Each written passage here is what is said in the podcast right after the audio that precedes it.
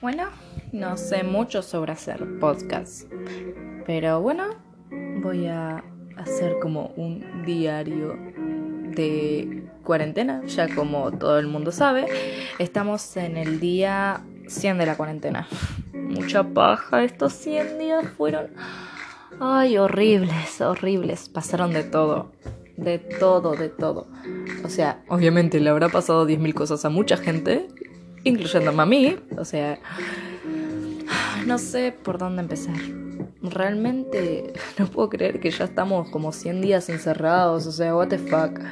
Pero bueno, eh, creo que hay muchas cosas de qué hablar y muchas cosas y quiero hacerme conocer con todas las experiencias y de una forma muy satisfactoria para que yo pueda ganar dinero. Ah, bueno, no, no quiero ganar dinero, simplemente quiero que la gente me escuche y sepa cómo me siento, ya que soy una persona que, que no se suele abrir mucho con las personas porque por el miedo de la desaprobación de la gente, ya que vivo con un montón de personas muy o sea, muy desclasificadoras que te critican por todo lo que haces, por todo lo que sos y por un montón de cosas.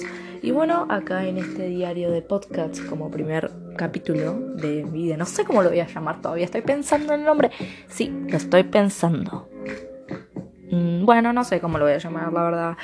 Son muchas cosas y mientras yo acá estoy escuchando Darkwood de Lovey Beats, me estoy sintiendo un poco paranoica por todo lo que estoy pasando. O sea, en esta cuarentena sobreviví a la separación de mi madrastra y mi papá, que era ella la consideraba una persona muy importante en mi vida.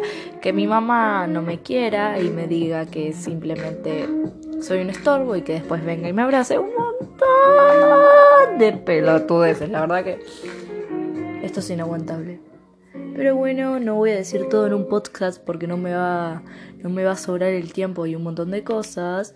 Pero bueno, empecemos con el primer capítulo y un tema que quiero hablar. Los primeros días de cuarentena. Bueno. De todo, de todo. Bueno. O sea,